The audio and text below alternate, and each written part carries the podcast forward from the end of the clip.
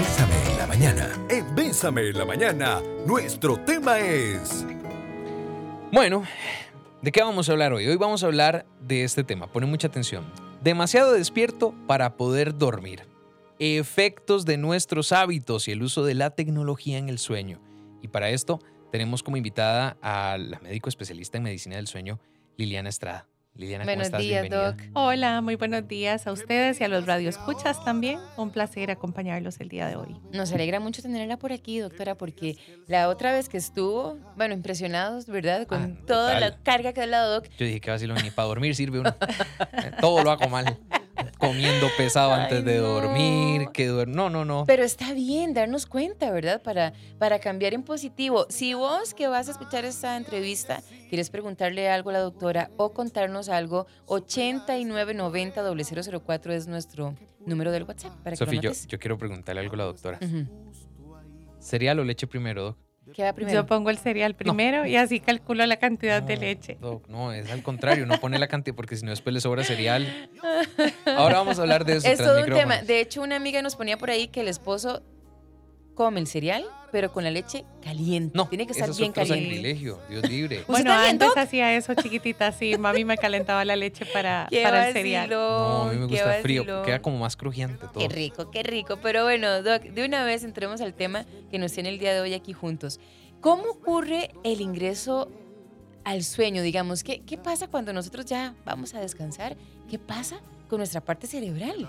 Bueno, esa pregunta es importantísima porque a veces creemos que hay un switch que nos hace dormir o despertar de un solo golpe. Y es parte del problema que estamos presentando ahorita a las personas porque queremos dejar de trabajar o llegar de, un- de ver una película en el cine o de comer con los amigos y queremos llegar y poder dormir de inmediato. Y esto no sucede así. Em, el paso de la vigilia o del estar despierto al sueño es todo un proceso de transición que nos toma aproximadamente de una hora y media a dos horas. Entonces tenemos que gestionar toda una rutina previa al sueño para que esta transición de la vigilia al sueño se dé fácilmente. Nuestro cerebro tiene múltiples áreas donde se dan los centros de sueño. No hay un único punto donde se origine el sueño o la vigilia en el cerebro, sino que estamos regidos por la melatonina, que más adelante probablemente vamos a hablar un poco más a fondo de ella. Es la melatonina, la melatonina la hormona o la sustancia que produce el cerebro que nos induce al sueño. Y em, la melatonina a la vez no solo tiene esta función de inducir al sueño, sino que también es como el reloj que viaja a través de todas las del torrente sanguíneo hacia diferentes órganos, porque la melatonina es como decirles a ustedes em, la sustancia que marca los horarios.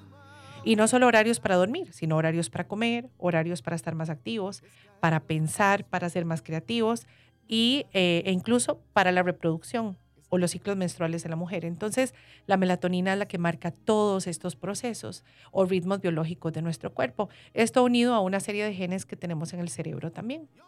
Entonces la melatonina se encarga de ir ejerciendo ciertas funciones tanto sobre la corteza cerebral, que es como la parte más externa, la capita más externa de nuestro cerebro a nivel de neuronas o a nivel de las células del cerebro, y también va produciendo una serie de cambios en otras sustancias en el cerebro que se llaman neurotransmisores.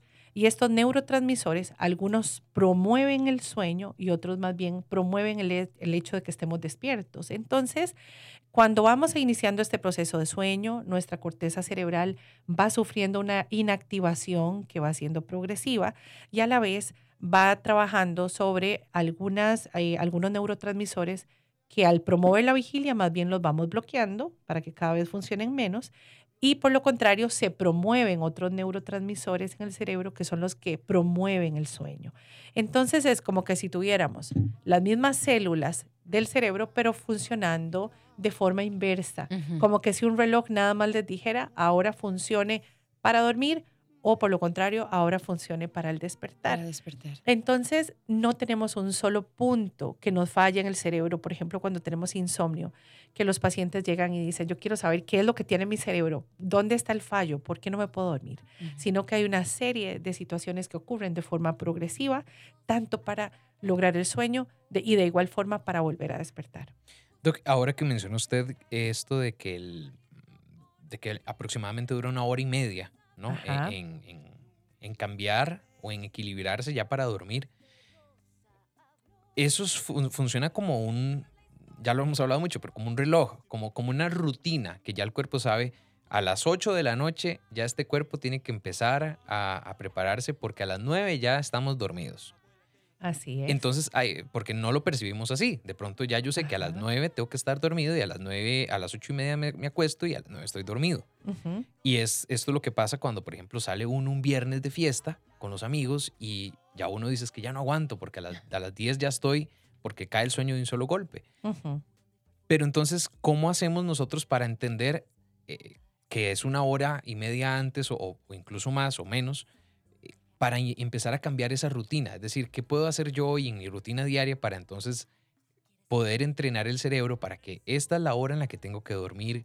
¿Cómo voy acomodándome a ese ritmo, a ese ciclo, a esa rutina nueva? O ser un poquito más consciente de lo que puedo o no puedo hacer una hora y media antes para, para que mi cerebro ya empiece a entender que esta es la hora de descansar.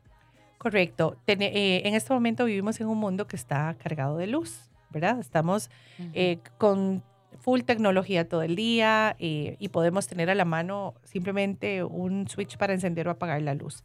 Pensemos si estuviéramos en, una, en un lugar donde no tuviéramos acceso a la electricidad, ¿qué es lo que ocurre en el anochecer? Precisamente vemos cómo cambia la luz blanca, azul del día a tonalidades más cálidas que van a ser tonalidades amarillas, naranja y rojo, ¿verdad? Estos son los colores que tienen que ver con la inducción del proceso de dormir. Entonces, cuando nosotros estamos, por ejemplo, en, no sé, en nuestra casa, incluso frente a una computadora, frente al celular, estamos generando más bien un impulso de luz blanca o azul. O sea, estamos diciéndole al cerebro, permanezca despierto porque todavía hay percepción de luz blanca o azul. O sea, como que si estuviéramos prolongando el día de alguna u otra forma. Esto confunde al cerebro y ahí voy a hablar de algo que mencionaste ahorita. Nosotros podemos de alguna forma educar a nuestro cerebro a algunas horas o algunos eh, horarios. Sin embargo, también tenemos genes que marcan esa ritmicidad ya de forma natural. Entonces, es como que yo diga, ok, me tengo que levantar a las 3 de la mañana o a las 4 porque ese es mi horario de ingreso a trabajar. Entonces, voy a provocar que mi cerebro, eh, no sé, se apague a las 8 de la noche. Esto a veces no es posible aunque tengamos una necesidad nosotros consciente de que tenemos que dormir ocho horas o de la hora en que ocupo dormirme o necesito dormirme para poderme levantar a las 4 de la mañana, a veces el cerebro nos marca una ritmicidad ya endógena, interna, que hace que aunque nos acostemos a las 8 o que aunque empecemos nuestras rutinas previas al sueño a las 7, pues no nos vamos a dormir a las 9 y media, sino que ahí nuestro horario interno también hay que respetarlo en cierta medida, ¿verdad? Entonces podemos tener ese, ese, ese patrón de conducta en donde, ok, yo a nivel conductual puedo hacer que logre dormirme más temprano, pero también tengo que entender que puede haber alguna limitación al respecto. Entonces, eh, el hecho de no tener un contacto con luz blanca o azul hora y media antes de la hora en que deseo dormirme es súper importante. El control de la luz en el dormitorio, por ejemplo. Que ni siquiera esas lucecitas eh, que tienen algunos eh, electrónicos que son de, no sé, eh, lucecitas azules o de pantallas que quedan eh, como activas, este tipo de luces emiten una señal constante que hace que nuestro cerebro no logre conciliar el sueño fácilmente. Entonces el patrón de la luz, lo que mencionabas ahorita, es importantísimo, tratar de no estar pegado a dispositivos electrónicos de, que generen luz blanca o azul por lo menos hora y media antes de dormir. Doc, y ahora que mencionaba esto de la luz cálida, entonces tener luz como esta, digamos, fluorescente blanca en el cuarto no es tan recomendable. No es recomendable del todo. Ya durante la Ah. noche, primero debemos bajar la intensidad de la luz, o sea que la cantidad de luz que percibamos sea mucho menor.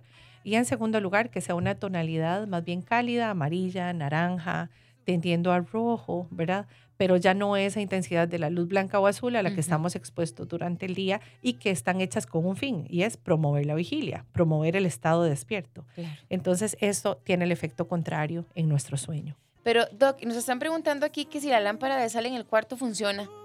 Bueno, sí, pero no, no es necesariamente por ser de sal, ¿no? Sino que la tonalidad naranja, tenue, que emite este tipo de lámparas ayuda muchísimo a dormir. Eh, sobre todo cuando se pone desde muy temprano, desde las 6, 7 de la noche, incluso mucho tiempo antes de que vayamos a la cama. este tipo de lamparitas tienden a producir ¿verdad? esa tendencia a la liberación de la melatonina mucho más tempranamente que cuando tenemos luz blanca o azul. Ok.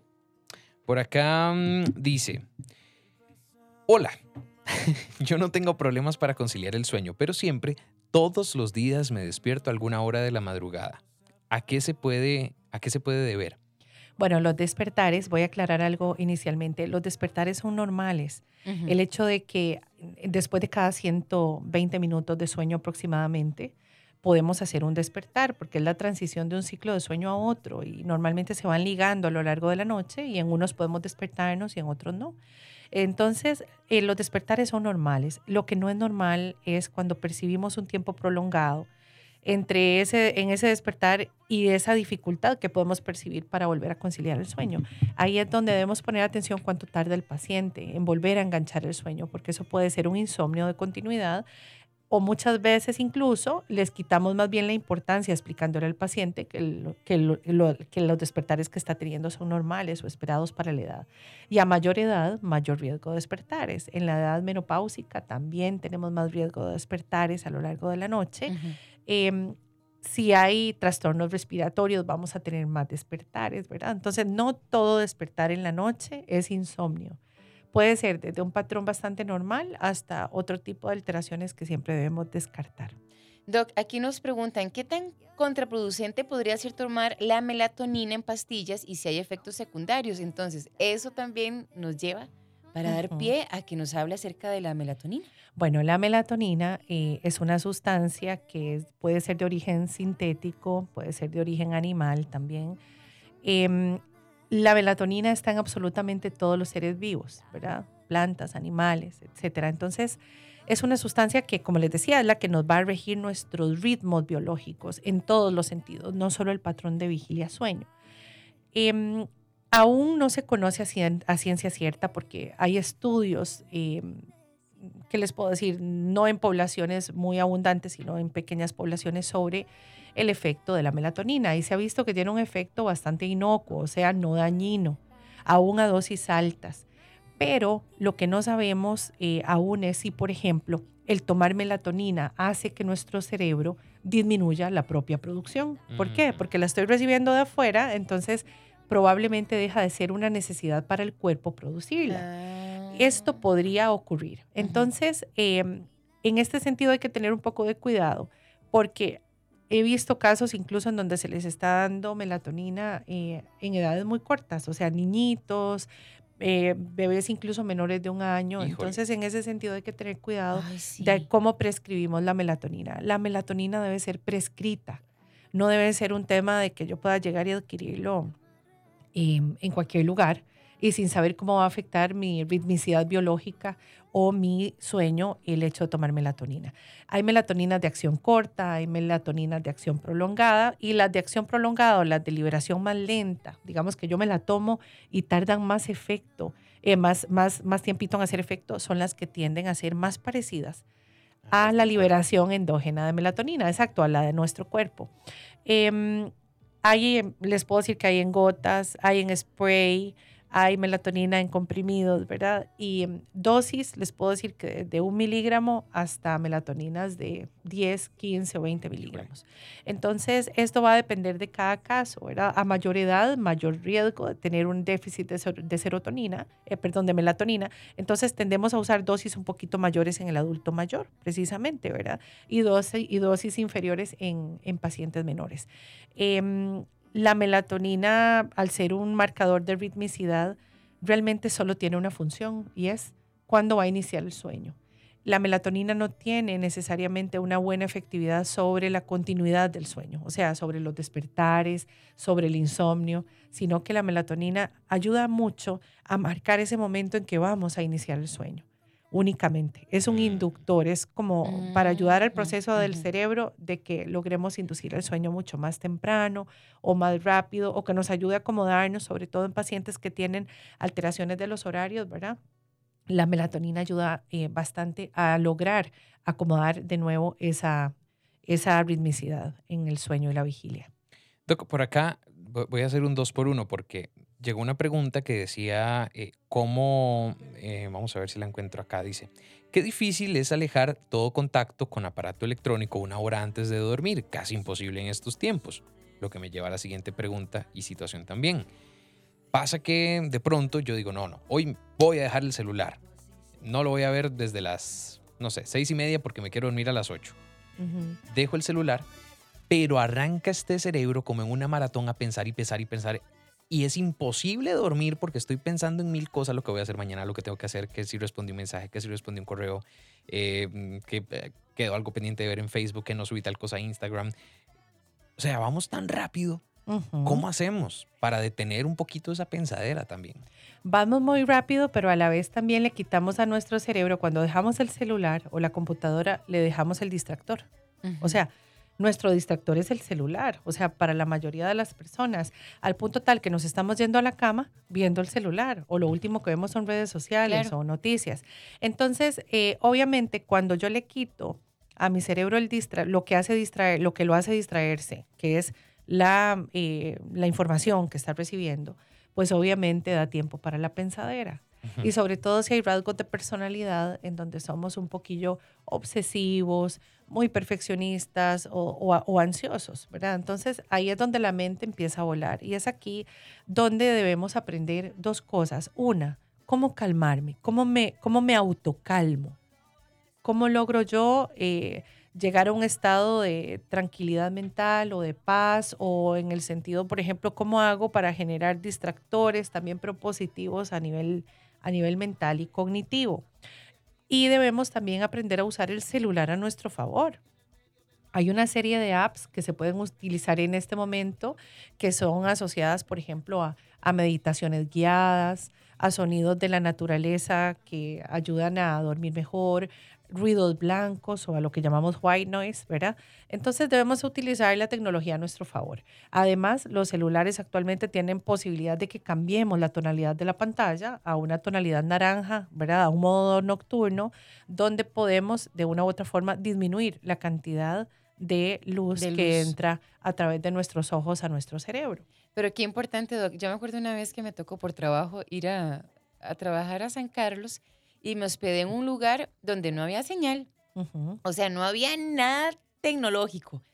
Por Dios, de, había que acostarse temprano. Y ha sido de los días en los que más he descansado, Doc. Así o sea, es. que yo me acosté tempranito, pasé directo, como decimos, me levanté con aquella energía. Al principio yo, ay, Dios mío, no hay señal el teléfono de la crisis, porque es que estamos acostumbrados a esto. Pero Sí. dormí como nunca. Y cuando nos vamos de vacaciones decimos, me voy a desconectar. Y esa desconexión es real, en la mayoría de los casos cuando lo podemos hacer, ¿verdad? Lo que pasa es que te viste forzada a hacerlo. Me vi forzada. En cambio, cuando estamos en la casa con el tele y, y todos los programas Todo que podamos fácil a mano. a todo fácil a mano, obviamente ya se vuelve en un tema de decisión. Ujú. ¿verdad? No, no tanto de verse forzado, sino de decidir, ok, voy a leerme un libro, que sea un libro físico, con poca luz, voy a escuchar música, a los que les gusta rezar o orar, que lo hagan, Que lo hagan. escuchar eh, audios que nos ayuden a tranquilizar la mente, eh, distractores de este tipo, ¿verdad? Incluso un baño caliente o un buen té de hierbas antes de dormir, obviamente nos van a ayudar a distraer esa pensadera que nos da y obviamente eh, lograr dormir mejor. Y entre más tiempo tengo para lograr esa separación entre el dejar de trabajar, dejar de, de, o sea, terminar de estar en la clase que teníamos en la noche, etcétera. O sea, en el, desde el momento que yo me logre desconectar, entre más tiempo pase, mejor voy a dormir. Pero a veces queremos apagar la computadora y dormirnos a los cinco minutos. Y esto al cerebro se le hace absolutamente imposible. Doc, ¿qué pasa ahora que estabas explicando lo de la melatonina?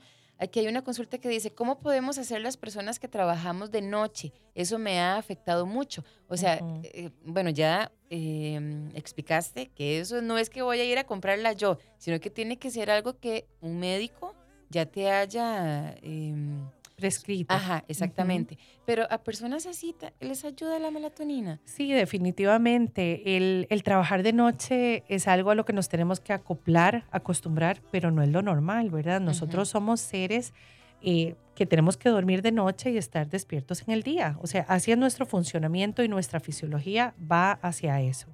Entonces, cuando ponemos a una persona a trabajar de noche, a estar en vigilia mientras todos los demás duermen, cuando esta persona llega a la casa y tiene el tiempo para dormir, normalmente su ritmicidad no lo permite de forma tan fácil. Además, está en contra la luz del sol, que es nuestro sincronizador más importante con respecto a la vigilia.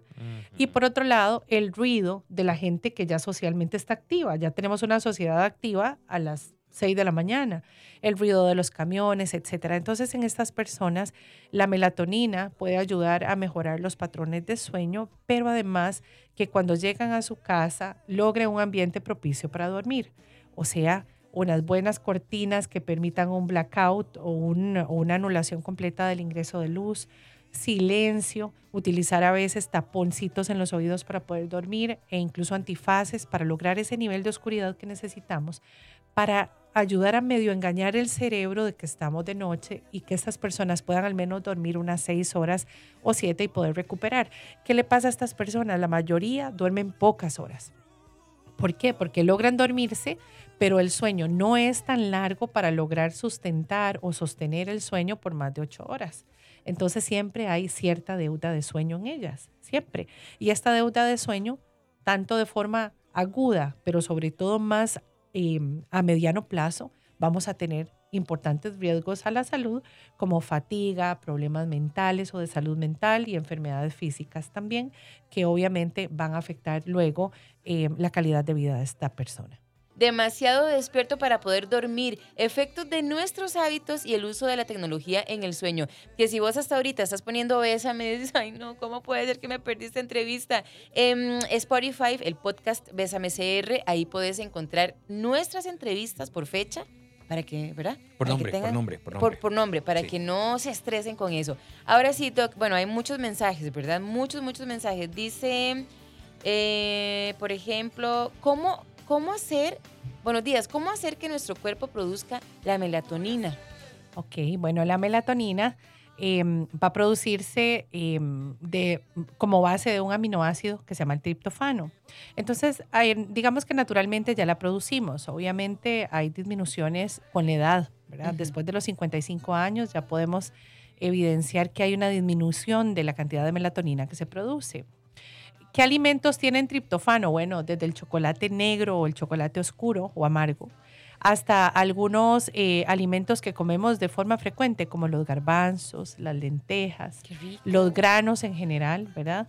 Tienen eh, altos contenidos de triptofano y algunas también, algunos frutos secos, como por ejemplo las almendras, las nueces, la macadamia, son fuentes importantes de triptofano. Entonces, normalmente el triptofano va a estar en la dieta de lo que ya consumimos, pero si quisiéramos consumir más triptofano y producir un poco más de melatonina y serotonina, podríamos hacer una mayor ingesta de este tipo de alimentos, tomando en cuenta que a veces hay algunas alteraciones del tracto gastrointestinal que pueden afectar un poco también la absorción de este tipo de, aminoácidos y obviamente también afectar un poco la producción de melatonina y serotonina. Qué curioso como curioso no, pero porque siempre se ha dicho, pero qué atención y qué cuidado hay que tener en el balance general con el que llevamos nuestra vida, porque como dice la doctora, en una dieta balanceada nos encontramos esto, pero si soy alguien que come muy pesado, que come muchas grasas, que come incluso mucha comida chatarra, dejamos de percibir eh, de manera natural los este potenciadores de, de, la melatonina. Y también la siguiente pregunta que dice, yo tengo insomnio desde hace unos 10 años aproximadamente. El año pasado se me diagnosticó trastorno ansioso depresivo con un trastorno obsesivo compulsivo como manifestación de la ansiedad. Mi pregunta es si ya tenía predisposición, los problemas para dormir pudieron empeorarlo. Tomé melatonina un tiempo, pero justamente estos despertares que mencionaba la doctora son prolongados aún con la melatonina. Entonces, incluso antes de que nos dé la respuesta, eh, un tema que que no tenga directamente que ver con el sueño, en algún momento se desencadena por ahí y hace de, un, de una condición varias más grandes si no tenemos este balance en general de nuestra vida. Así es, eh, sobre todo en el insomnio eh, podemos hablar de que algunas alteraciones, por ejemplo, de origen psiquiátrico, como son el trastorno obsesivo compulsivo, el trastorno ansioso o ansioso depresivo, em, pueden perfectamente en un 70% tener el insomnio como una manifestación de, su, de la clínica. O sea que el insomnio es un síntoma acompañante en estas patologías. Y algo muy importante, podemos ver el insomnio antes de que se desencadene el trastorno, ¿verdad? O sea, como el insomnio como un síntoma único inicialmente, o podemos ver el, al insomnio como un síntoma acompañante. Y por otro lado, Em, muchas veces ya el trastorno obsesivo compulsivo está tratado y compensado, ¿verdad?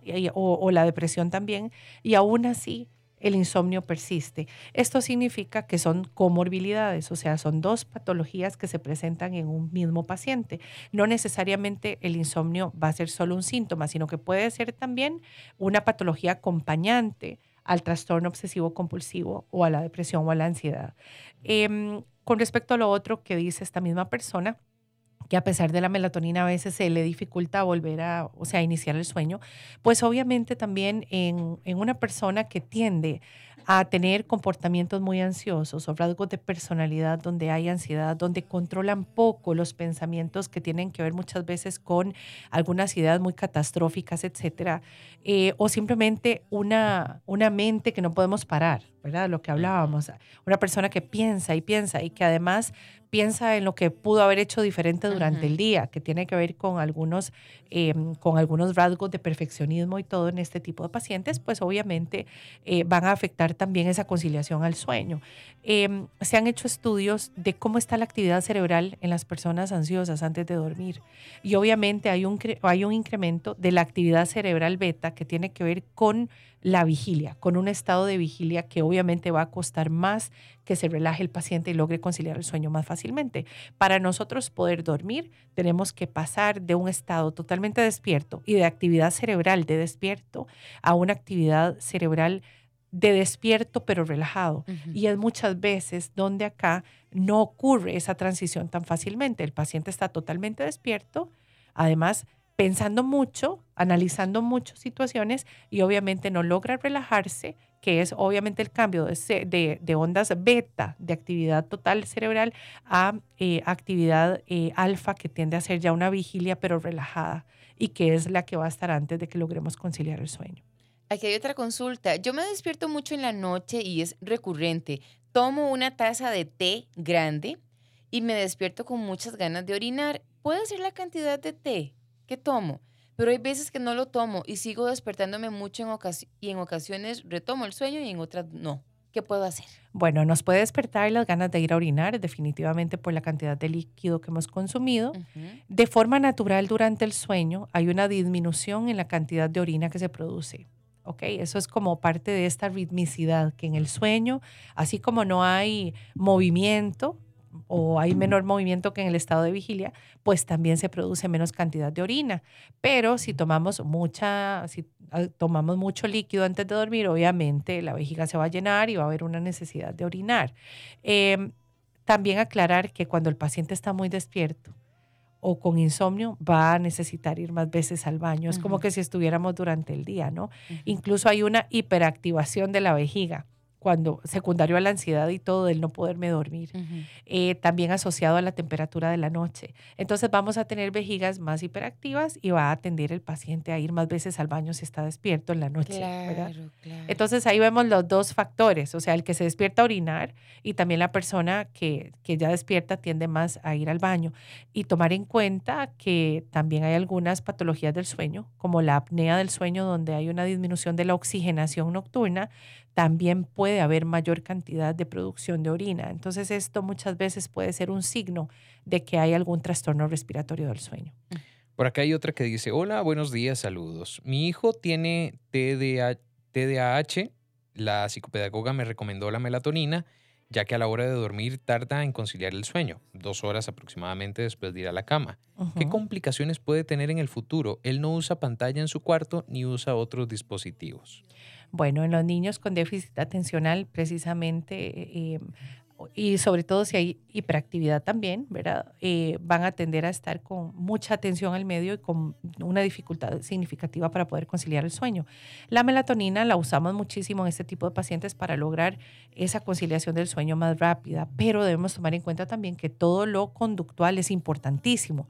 Lo que hablábamos, el control de la luz, de la tecnología a la que el niño está expuesto a ciertas horas, qué tipo de lecturas está haciendo antes de dormir, cuál es la rutina previa al sueño, incluso el baño nocturno con agua caliente va a ayudar. Entonces no es solo la medicación, sino es todo lo comportamental o lo conductual que ponemos a hacer al niño previo al sueño, lo que nos va a ayudar a que este niño duerma más fácilmente eh, o más rápidamente al inicio de la noche. Por ahí decía una oyente que ella, o sea, ocupa dormir, pero así con todo oscuro, total, ¿verdad? Que es lo que la relaja. Y, pero aquí hay otro mensaje diferente. Dice, yo tengo muchos problemas para dormir. No puedo a oscuras porque me da mucho miedo. Así que uso luces cuando mi novio no está. Y si está, igual me despierto dos o tres veces en la noche. Bueno, hay una variabilidad muy grande respecto a las necesidades que tenemos para dormir o a las, las, asociaciones que cada quien hace para dormir. Así como algunos necesitamos abrazar la almohada y dormir boca abajo, otros podemos, solo podemos dormir boca arriba y sin almohada, por ejemplo. Entonces hay una serie de predilecciones que la gente empieza a hacer respecto a lo que asocia para dormir, ¿verdad? Em, muchas personas que, que necesitan algo de luz para dormir, probablemente también hay algo cognitivo ahí que no los deja dormir eh, con la luz apagada, algunos temores irracionales o que no tienen razón de ser. Em, algún trauma de infancia, ¿verdad? Que los hace necesitar algo de luz para sentirse confortables y seguros. Mientras que otras personas necesitan un control total de todos los aspectos relacionados a una habitación fresca, oscura, silenciosa para poder dormir. Sobre todo personas que tienen un sueño muy sensible o que tienden a tener varios despertares a lo largo de la noche o un sueño superficial pueden experimentar esta necesidad de tener todo bajo mucho control. Pero mucho cuidado con esto también, porque cuando queremos tener todo bajo control en el dormitorio o queremos tener bajo control estricto las horas que vamos a dormir, esto nos puede más bien poner mucho más ansiosos frente a un tema que es totalmente natural, ¿verdad? Como ir al baño, como sentir ganas de comer. O sea, el dormir es un proceso natural que obviamente también tenemos que tratar de hacer con naturalidad siempre y cuando teniendo algunos hábitos que van a ser súper necesarios para tener un sueño largo, placentero y recuperador, ¿verdad? Pero eh, obviamente tener también el control estricto de absolutamente todo va a depender de las necesidades de cada quien y la cantidad de luz siempre va a afectar el sueño. Eso es algo importante. Puede ayudarme a dormir y a que yo concilie el sueño porque me siento segura y tranquila cuando tengo luz. Pero obviamente la luz va a afectar la profundización del sueño a lo largo de la noche y el sostenimiento del sueño. ¿Y nuestra posición para dormir? Las posiciones dependen de, la elección que la persona tenga, pero hay algunas posiciones que no son tan aptas para dormir, sobre todo desde el punto de vista respiratorio durante el sueño. Dormir boca abajo o dormir boca arriba son normalmente posiciones que van a tender a afectar más nuestra respiración, ¿verdad? Porque por gravedad, por ejemplo, la lengua se va para atrás, bloquea más fácilmente la vía aérea, vamos a roncar mucho más que si dormimos de lado pero hay personas que solo pueden dormirse de lado. Sin embargo, las personas hacemos cambios posicionales a lo largo de la noche. ¿Por qué? Porque hay zonas de la piel o, o, áreas de nuestra piel que necesitan cambios posicionales para evitar la presión.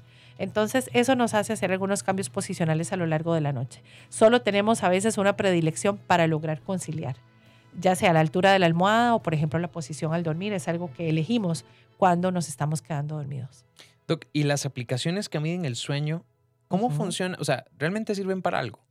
Bueno, esa pregunta me encanta que la hagas porque, eh, aunque no me lo crean, muchos pacientes que llegan a la consulta llegan angustiados o preocupados por lo que están encontrando en las apps que, usan para dormir.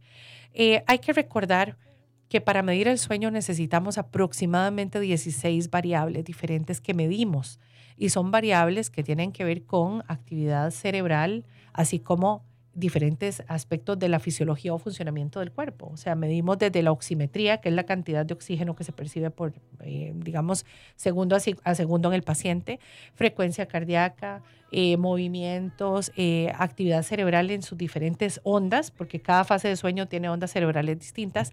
Y al final estas apps lo que hacen es que solo únicamente a través de la frecuencia cardíaca y el movimiento de la muñeca logran establecer en qué fase de sueño está el paciente. De hecho, si observamos esas apps, ninguna dice sueño N1, N2, N3 y REM, sino que nada más lo divide en sueño superficial o profundo. Em, y se basa en que prácticamente en sueño profundo no nos podemos mover, y esto no es cierto, ¿verdad? Eh, podemos tener movimiento mientras dormimos debido a algunas alteraciones del sueño y no significa que no estemos en sueño profundo. Y por lo contrario, em, podemos también tener algunas alteraciones en la frecuencia cardíaca que no dependen de en qué fase de sueño estoy. Una cosa es lo que yo espero en una fisiología normal o en un funcionamiento normal, pero por ejemplo un paciente al que usa ya un medicamento para la presión arterial alta o para mantener la frecuencia cardíaca baja porque tiene una arritmia, etcétera, ya obviamente estamos manipulando esa frecuencia cardíaca, ya no es la frecuencia natural, la frecuencia cardíaca natural que veríamos en el sueño. ¿Verdad? En donde tenemos oscilaciones de la frecuencia cardíaca eh, dependiendo de las diferentes fases de sueño. Entonces, lo que quiero traer con esto es que sí pueden ayudarnos, por ejemplo, a saber a qué hora me duermo, a qué hora me despierto, porque eso sí, sí son como bastante sensibles en esto.